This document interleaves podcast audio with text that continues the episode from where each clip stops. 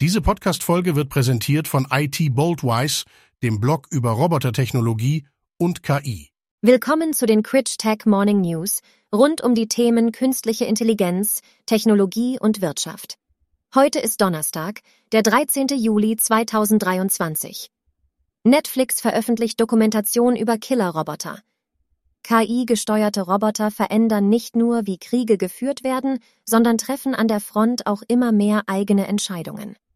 Der 68-minütige Dokumentarfilm widmet sich ausführlich den Themen Waffen in Zusammenhang mit künstlicher Intelligenz und begleitet militärische wie auch wissenschaftliche Teams, die diese Technologien entwickeln, und Aktivisten, die ihr gefährliches Potenzial aufdecken wollen.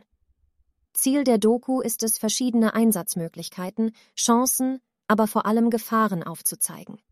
Die Dokumentation mit dem Titel Unbekannt Killer-Roboter kann ab sofort bei Netflix in sieben Sprachen gestreamt werden. DEKRA zertifiziert ab sofort KI. Die Sachverständigenprüfgesellschaft DEKRA bietet jetzt umfassende Prüf- und Zertifizierungsdienstleistungen für künstliche Intelligenz an. Die neuen Services sollen sichere KI-Lösungen gewährleisten und künftige Vorschriften zur KI-Prüfung und Zertifizierung berücksichtigen entlang des gesamten Entwicklungszyklus von KI-Lösungen. Viele Verbände haben die letzten Monate immer wieder eine Art TÜV-Siegel für künstliche Intelligenz gefordert in Verbindung mit Prüfverfahren, welche nicht Autos prüfen, sondern in regelmäßigen Abständen die Technik und die Ethik hinter jeder einzelnen von Medien genutzten KI.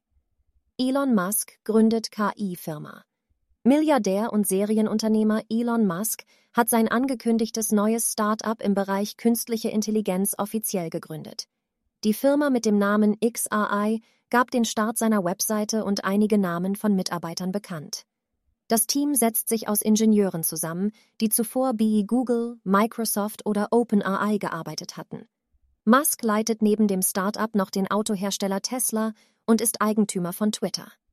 In der Vergangenheit hatte Musk mehrfach gesagt, dass die Entwicklung von KI gestoppt werden sollte und dass der Sektor reguliert werden müsse.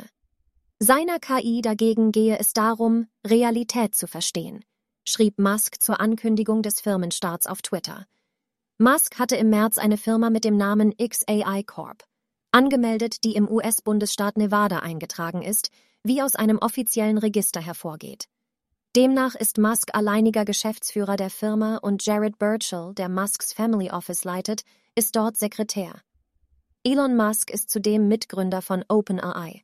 Als Musk im Jahr 2018 OpenAI verließ, ging es offiziell darum, einen Interessenkonflikt mit Tesla zu vermeiden, das ebenfalls viel im Bereich KI arbeitet.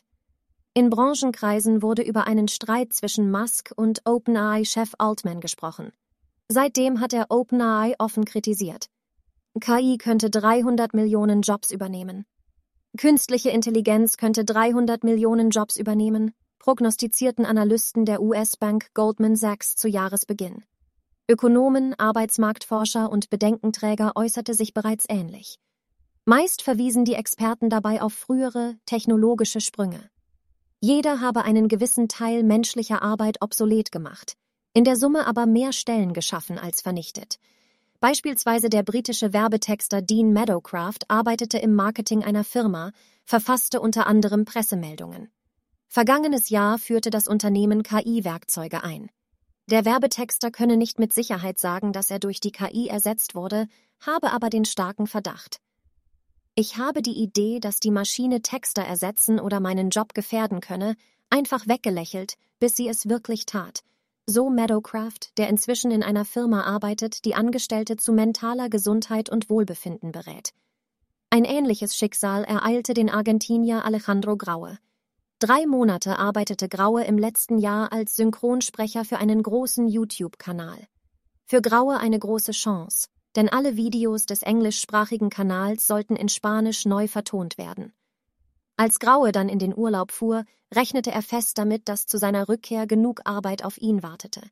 Doch ehe der Argentinier zurückkam, lud der Kanal neue Videos hoch mit spanischer Vertonung. Was ich hörte, war nicht meine Stimme, sondern eine KI-generierte Vertonung, eine völlig schiefe Synchronisation. Es war furchtbar und ich fragte mich, ob das nun mein neuer Arbeitspartner sei oder ich komplett ersetzt würde, berichtete Graue der BBC. Mehr Details zu diesen News finden Sie über den Link in den Show Notes.